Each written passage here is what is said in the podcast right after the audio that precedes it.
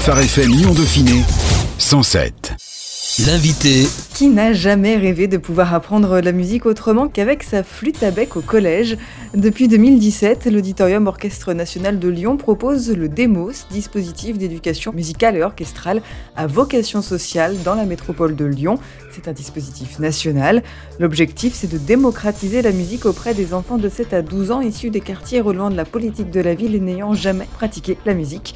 On fait le point aujourd'hui avec Cécile Martinon, coordinatrice du projet Demos. Bonjour Cécile. Bonjour, merci à vous de m'avoir invitée. Avec plaisir. Quelle est la force du projet Demos, Cécile? Je crois que déjà la durée du dispositif, un dispositif de trois années, ça oriente, ça impacte nécessairement le parcours des enfants et du coup leur inscription euh, à moyen terme dans une, dans une aventure comme celle-là. Ensuite, c'est un dispositif que je trouve très fédérateur qui associe beaucoup, beaucoup de partenaires, que ce soit des partenaires éducatifs, des travailleurs sociaux, des structures sociales, que ce soit des musiciens, musiciens en école de musique, musiciens en conservatoire, musiciens de l'Orchestre national de Lyon. Voilà, un certain nombre de personnes autour du dispositif, un chef d'orchestre, un référent pédagogique, une coordinatrice, des équipes à la Philharmonie de Paris aussi, car le projet est coporté avec la Philharmonie de Paris et l'Auditorium de Lyon. Voilà, des équipes sur le, sur le parc instrumental, sur la pédagogie d'orchestre, un dispositif très complet et très soutenant pour les enfants. Demos, c'est donc de la démocratisation culturelle. Qu'est-ce que ça veut dire concrètement? Alors, euh, il y a un certain nombre de débats aujourd'hui à l'œuvre autour de la question de la démocratisation culturelle ou de la démocratie culturelle. Ce que je peux dire par rapport au dispositif, c'est que c'est un dispositif qui s'adresse à des enfants qui n'auraient pas, euh, de manière spontanée, sur leur territoire été inscrits en école de musique. On a euh, sur le dispositif précédent, je pense, 95% des enfants qui n'auraient jamais enseigné la musique dans une école de musique. C'est en tout cas un levier qui permet à des enfants de découvrir l'univers de la musique par le collectif. Euh, voilà, ce qui n'aurait pas été, à mon avis, ce qui n'aurait pas été de soi. On a la même problématique là sur cet orchestre qui vient de démarrer, puisqu'on a deux orchestres qui viennent de démarrer euh, depuis septembre. Et c'est pareil, on s'adresse vraiment à des enfants qui sont issus des quartiers en politique de la ville, pour lesquels parfois euh, sur leur territoire il n'y a pas nécessairement d'école de musique ou en tout cas euh, il y a besoin d'un dispositif complémentaire à ce qui peut déjà exister parce qu'il y a déjà énormément de choses qui se font aussi avec les écoles de musique et les conservatoires. Vous dites que c'est des enfants qui n'auraient pas forcément fait ou pratiqué de la musique autrement qu'avec Demos. Pourquoi? Il peut y avoir des raisons diverses selon les territoires. Il peut y avoir la problématique par exemple de connaître l'école de musique ou le conservatoire et de s'y rendre ou de se sentir légitime pour y aller pour s'inscrire en école de musique, faut-il connaître encore l'école de musique ou le conservatoire de son territoire, ce qui n'est pas toujours une évidence. Il y a des problématiques aussi d'accès. Par exemple, les coûts d'inscription sur certaines écoles de musique peuvent être un petit peu élevés. Euh, ça dépend encore une fois beaucoup euh, des politiques euh, culturelles qui sont en place sur chaque collectivité. On a des établissements comme à Vaux-en-Velin, par exemple, le conservatoire de Vaux-en-Velin, qui a un tarif qui est très très intéressant pour des familles même modestes. Euh, donc ça permet d'inscrire les enfants euh, plus volontiers en école de musique. C'est pas forcément le cas partout, c'est pas homogène. Ça peut être ça. Ça peut être aussi dans les pratiques culturelles de la famille. Il y a des familles où on fait volontiers de la musique de génération en génération. Il y a d'autres familles où c'est pas le cas. Euh, voilà, donc il peut y avoir tout un tas de raisons économiques, sociologiques qui expliquent cela. Le projet, vous le disiez, s'est agrandi cette année. Il sera composé donc de deux orchestres concernant 150 enfants de la métropole de Lyon qui sont-ils, ces enfants? On a deux orchestres de 80 enfants, donc on aura 160 enfants au total. En 2017, on avait commencé avec un seul orchestre de 120. Là, aujourd'hui, on a plus d'enfants, mais on a aussi deux orchestres qui sont plus petits, donc qui seront plus faciles à manœuvrer. En tout cas, ce sera plus simple dans les répétitions à 80 qu'à 120, ça c'est sûr. Ce sont des enfants qui ont été repérés, entre guillemets, identifiés par des structures sociales qui sont partenaires de plusieurs territoires. On a notamment les territoires de Lyon 3e et de Lyon 8e. On a aussi euh, des enfants qui sont issus de Villeurbanne, à deux endroits de Villeurbanne. On a deux groupes d'enfants sur Villeurbanne. On a des enfants de Vaux-en-Velin également. On a des enfants de Dessines, de Bron, de Saint-Genis-Laval, de Givors également. Donc je crois que j'ai fait le tour. Issus donc de quartiers en politique de la ville. Concrètement, c'est des enfants où euh, les éducateurs euh, sociaux peuvent se dire tiens, il a une appétence pour la musique, peut-être qu'on peut lui proposer quelque chose Exactement. Selon les territoires, le recrutement des enfants, entre guillemets, n'a pas tout à fait été le même. Parfois, certains territoires se sont appuyés aussi sur les établissements scolaires pour relayer l'information euh, de la création de ce dispositif et du coup euh, de la possibilité d'apprendre la musique en collectif euh, par le dispositif Demos. D'autres structures sociales, elles, ont choisi au regard du public avec lequel elle travaille, de se dire que le dispositif pouvait vraiment être un outil au service d'une dynamique de la famille, d'une ouverture pour des enfants, on a des territoires aussi où pour le dispositif a pu être un appui au travers de certaines difficultés, par exemple de la dyspraxie ou de la dyslexie. Ce type de dispositif, les éducateurs se sont dit, tiens, ça peut être aussi l'occasion de venir travailler cette problématique en l'abordant d'une autre manière. Voilà, parce que ça va développer la concentration, ça va développer l'écoute, ça va développer tout un champ cognitif. Euh, j'aurais bien du mal à vous parler, mais pour lequel on a été objet d'études l'année dernière. Voilà, donc ça dépend un petit peu d'un groupe à un autre.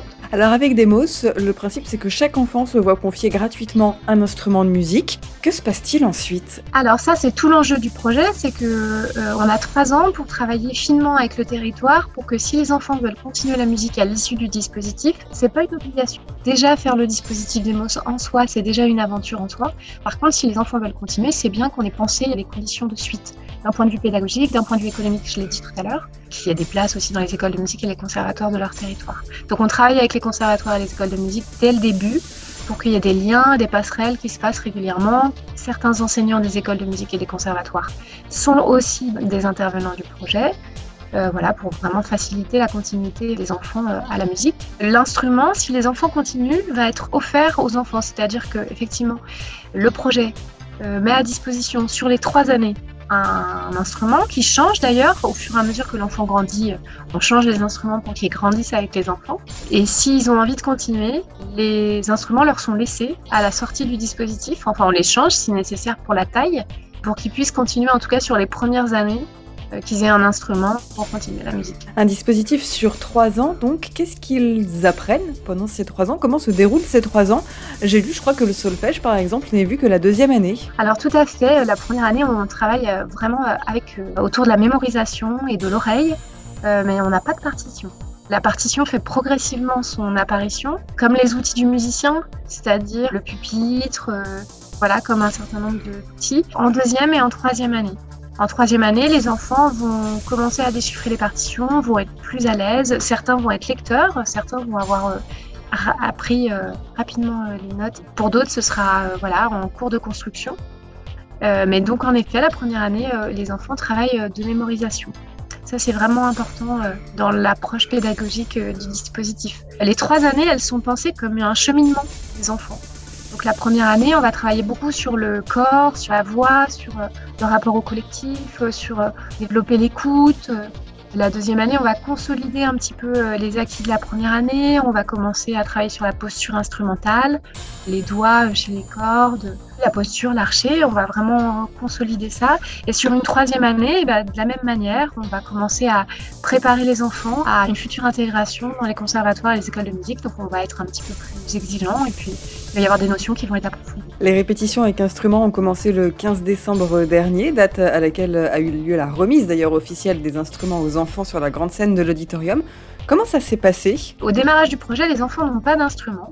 Généralement, ils sont assez impatients d'avoir leurs instruments. Les instruments ne font leur apparition qu'au mois de décembre dans les ateliers, où ils apprennent à les découvrir, parce qu'ils vont, ils vont être amenés à choisir leur instrument dans une famille instrumentale qui leur a été proposée. Donc ils vont les essayer, ils vont prendre du temps pour découvrir le son de l'instrument, pour découvrir quelle posture on a avec son instrument. Et progressivement, à partir de janvier seulement, les enfants découvrent et choisissent et repartent à la maison fin janvier avec leur instrument. Donc on a tout un process avant que les enfants euh, repartent à la maison avec.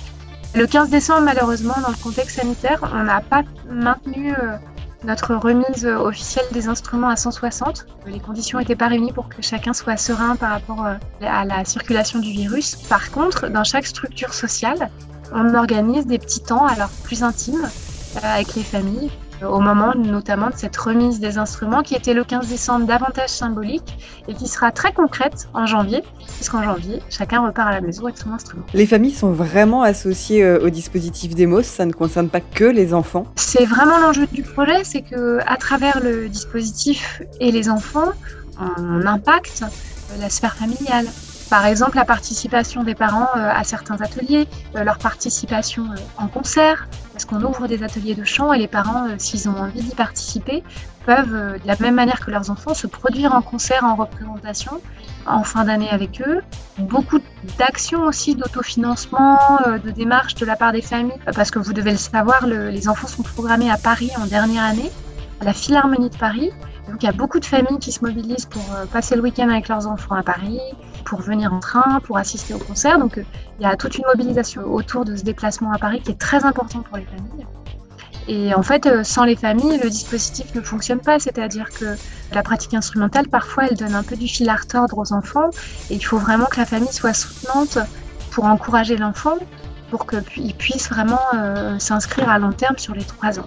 L'instrument va faire son entrée dans la famille la participation pleine et entière des parents est vraiment indispensable et généralement, c'est un projet qui est suffisamment fort et qui est suffisamment long sur ces trois années pour que les familles euh, s'y inscrivent complètement. L'aspect du collectif est aussi très important euh, dans Demos. On rappelle, ce sont des orchestres, donc le but c'est de jouer ensemble. C'est une notion que les enfants qui ont 7 à 12 ans comprennent facilement cette notion de collectif euh, Alors oui, tout à fait. Il y a des enfants euh, qui sont dans le dispositif des mots et qui le disent d'ailleurs, euh, qui sont là parce qu'ils sont avec leurs copains, parce qu'ils sont là avec le groupe et que j'ai envie de dire le groupe prime presque plus que la pratique instrumentale pour certains. C'est pas évident de jouer tous ensemble, surtout que les ateliers, on a plusieurs temps dans le projet. On a notamment les temps deux fois par semaine où les enfants apprennent la musique en groupe.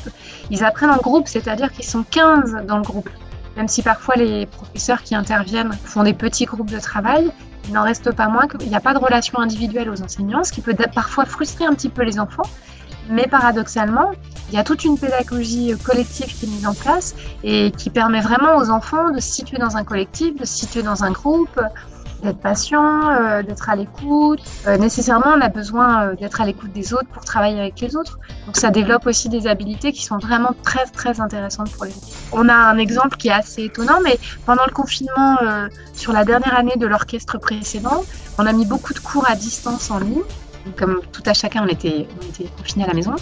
Et les enfants ont, ont, énormément apprécié ce temps parce que pour une fois, ils ont eu des relations individualisées avec leurs professeurs par Skype. C'était pas l'objet euh, sur les autres années. Donc là, ça, c'était un petit coup de pouce euh, où tout d'un coup, euh, les enfants, on faisait vraiment du sur-mesure par enfant. Donc ça a été extrêmement bien apprécié aussi. Mais la force du projet, c'est bien d'être un projet en collectif. Avant le concert à Paris, l'un des objectifs des deux orchestres Demos, c'est aussi un concert aux côtés des musiciens de l'Orchestre national de Lyon en juin, le 25 juin, si tout va bien, si la situation sanitaire euh, le permet, sous la direction du chef d'orchestre Maxime Tortelier.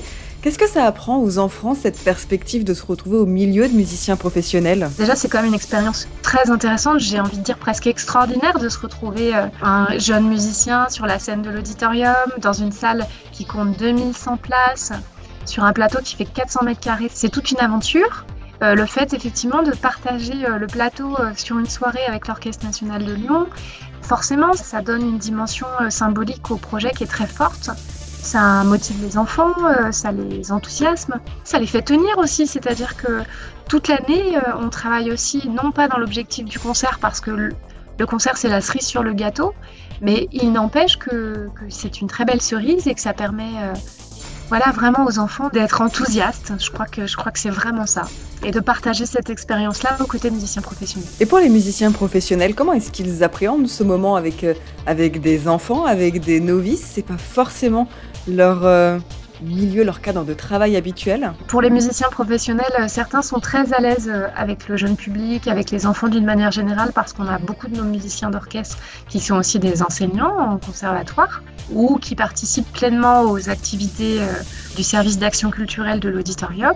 Pour ceux pour lesquels c'est un univers qui est moins familier, c'est aussi une expérience étonnante que de voir à l'issue d'un an des enfants euh, qui sont capables à 80 euh, de jouer devant un public, devant une salle, et qui sont extrêmement matures, qui ont gagné en maturité, qui vont pouvoir s'installer à leur place, qui vont avoir compris ce que c'est qu'un orchestre, qui seront capables de citer les familles instrumentales, d'être à l'écoute des autres, de suivre le chef dans la direction. C'est souvent euh, aussi une belle leçon pour nos, musiciens d'orchestre de partager ce plateau. Plusieurs villes de la métropole de Lyon, donc Dessines, Bron, Givors, Lyon, Voix-en-Velin, ont décidé de poursuivre leur engagement dans le projet pour cette deuxième édition.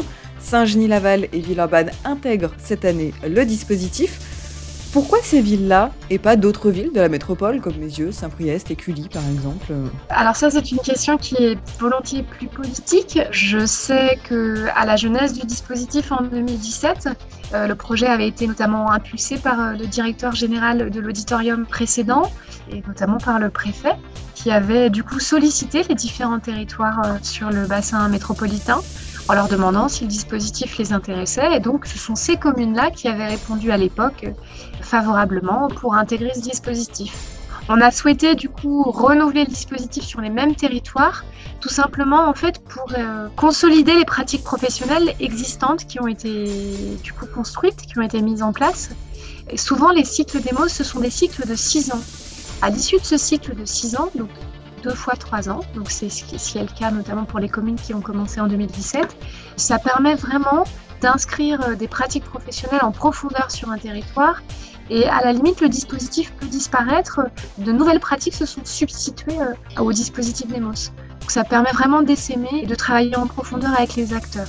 Et pour nos deux nouvelles communes qui ont rejoint le dispositif euh, cette saison, c'est la volonté de se dire que ça avait l'air de bien marcher euh, euh, chez les voisins et du coup ça a suscité des envies, notamment pour Saint-Genis-Laval et Villeurbanne. À l'issue des trois ans de la première phase du projet, 60% des enfants ont poursuivi la musique dans l'école de musique ou le conservatoire de leur commune.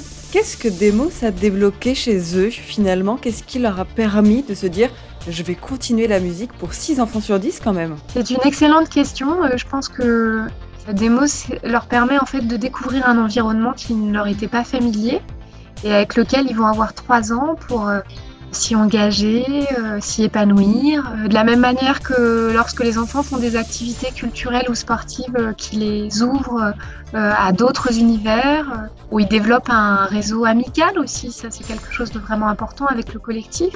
C'est vraiment une aventure humaine.